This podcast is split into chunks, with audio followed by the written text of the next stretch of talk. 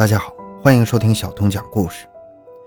在两千零三年，海南省海口市发生了一起杀人碎尸案，案件中的主角们有着纠缠不清的情感纠纷，而在十七年后，凶手依然没有逃脱法律的制裁。欢迎收听由小东播讲的海口南沙路杀人碎尸案，十七年后，凶手终于伏法。回到现场，寻找真相。小东讲故事系列专辑由喜马拉雅独家播出。二零零三年二月二十八日，还没出正月，海口市到处张灯结彩。虽然已经过完了元宵节，海口市大部分人已经上班二十多天了，但是这个临海城市依然沉浸在一片喜庆当中。杨某是一栋出租公寓的管理员，干着物业的工作，一年休息的时间也不是很多，所以二十八号这天，他也像往常一样来到上班的地方，先把自己收拾妥当之后，拿着打扫工具去收拾公寓卫生，顺便给租户们拜个晚年。杨某从一楼打扫上去，租户们基本已经都回到海口，遇到他也都非常热情，杨某觉得心情还不错。谁知打扫到三楼，他突然觉得。走廊上隐隐约约弥漫着一股怪味。一开始他没把这气味放在心上，心想是谁家的垃圾放在门口忘了扔了。但是他越来越觉得不对劲儿，循着气味找来找去，发现居然是三零一号房里发出来的。可问题是，三零一号房根本就没有人租住啊！杨某壮着胆子打开了三零幺的房门，想看看里面是什么情况。开门的时候，他心里感觉毛毛的，总是觉得要出事儿。打开房门之后，他四处看了一圈，等到卫生间的时候，里面的景象吓了他一跳。只见一堆碎肉散在了卫生间的地板上，这就是恶臭的来源。杨某越想越害怕，谁能在卫生间地板上洗菜呢？这不可能是猪肉啊！等他走近一看，这肉上还粘连着一些毛发，杨某差点呕了出来。这是人肉，一定是人肉！他飞快地跑出去，颤抖着拿着手机报了警。不一会儿，海口市公安局龙华分局的数十名干警火速来到现场，对现场人员进行了有序疏散之后，警察们开始了案件的侦查工作。在快速了走访邻居，让法医对公寓内的残尸进行了取证查验之后，警方判断，三零一号房不是第一现场，这只是抛尸现场，真正的案发地是楼上的四零幺号房。因为警方巡查的时候，发现楼上四零一号房中藏着大量的作案工具和作案痕迹。遗留下来的人体残骸，在墙壁上甚至还能看到喷溅状的早已干涸的暗黑色血迹。依照这些证据，警方基本可以断定，在四零一号房居住的租户有着重大的作案嫌疑。但是四零一号房的住户早就不知道哪儿去了。警方马上开始走访。警方了解到，四零一号房和四零二号房的房主是同一个人，是个女租客，叫做王平兰。这两套房子一共住着五个人。三男二女。当了解到这儿的时候，警方很敏锐的感觉，这起凶杀案多半与涉及金钱的情感纠纷有关系。于是，警方便开始按照在周边收集到的信息梳理这四个人的关系。王平兰，女，是南沙路蚝油火锅店的老板，处于离异状态。据邻居说，王平兰一直和一个长得挺酷的一个弟弟住在一起。从这儿可以知道。他的伴侣比他的年纪要小，邻居都说那个男的是他包养的小白脸，吃软饭的。这个人就是胡某，没有什么正经工作，是个外省人。几年之前来到海口市打工，从他找的工作来看，文化程度应该不高，都是些苦差事，干活很累，水泥工、帮人看店他都做过。胡某长得不错，身材也很高大。朋友和他说，有这个条件你就别干苦差事了。去舞厅里工作能赚不少钱。胡某听到还有这样的好事儿，立马就心动了，找了个舞厅去面试服务生。舞厅老板看他长得高大英俊，就没让他当服务生，跟他说还有更挣钱的工作，做得好的话，说不定下半辈子就衣食无忧了。胡某满口答应，就这样，他成为了舞厅里的一个舞男。老板说的后半辈子衣食无忧，是在暗示他找个富婆傍大款。在舞厅里，他觉得自己过得有滋有味的，每天都是灯红酒绿，时不时还见一下老板给他安排的客人，那都是有钱的富婆啊。到了舞厅后不久，还真让胡某傍上了一个富婆，那就是王平兰。王平兰也是一个人到海口做生意，开了家火锅店，里里外外自己操持。之前有过一段婚姻，但是丈夫脾气很暴躁，经常对她实施家暴，尤其是喝了酒之后，他经常是拳脚相加，把王平兰打得进医院，那都是家常便饭的。起初没离婚，是因为二人养育了一个女儿。但是后来，王平兰实在忍不住了，就和他离了婚。离婚之后，王平兰就陷入了无限的空虚当中。这段不幸的感情给她带来了很大的伤害。胡某就是在这个时候来到他身边的。胡某无微不至的关心和爱护，渐渐打动了王平兰，两人顺理成章的走到一起。需要爱的王平兰遇上了刻意讨好的胡某，两人在一段时间内过得很是甜蜜呀。一方面，王平兰觉得找到了自己真正的优秀好男人；一方面，胡某觉得自己终于傍上了大款，从此可以高枕无忧了。哪知道，王平兰虽然是自己开店，但是没有多少钱。胡某不仅把如意算盘全都打空了，还把自己的命给搭了进去。公寓管理员在三零一房发现的尸块就是胡某的。案发当天，正在紧锣密鼓侦查案情的警方接到了一则报警。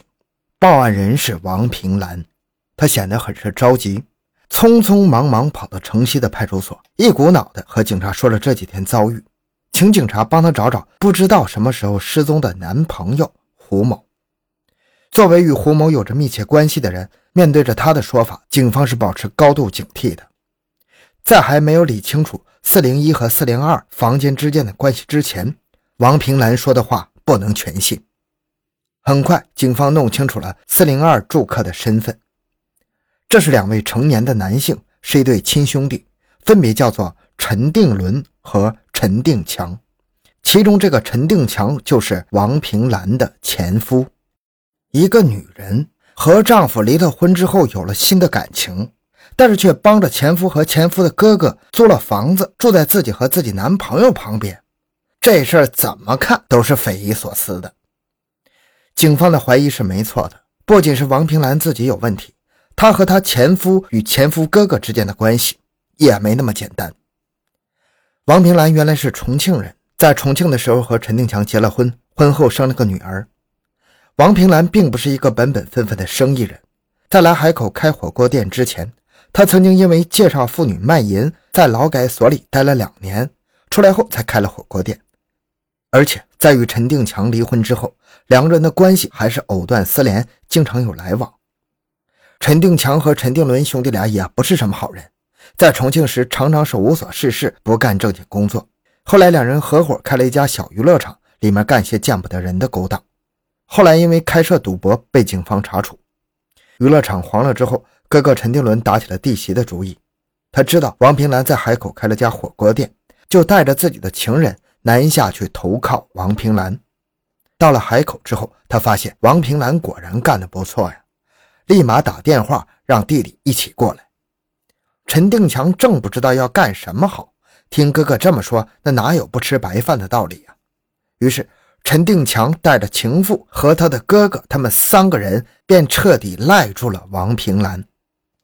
这陈定伦好歹还在火锅店里帮帮忙，但是陈定强却是彻底摆烂了。当上了吸血虫，啥事也不干，整天只会吃吃喝喝的。虽说陈定强和王平兰已经离了婚，有些男人就是有劣根性。他自己带着情妇，却对王平兰的男朋友胡某很是不满。于是，陈定强经常在火锅店里找胡某的茬，两人经常争吵，甚至会打架。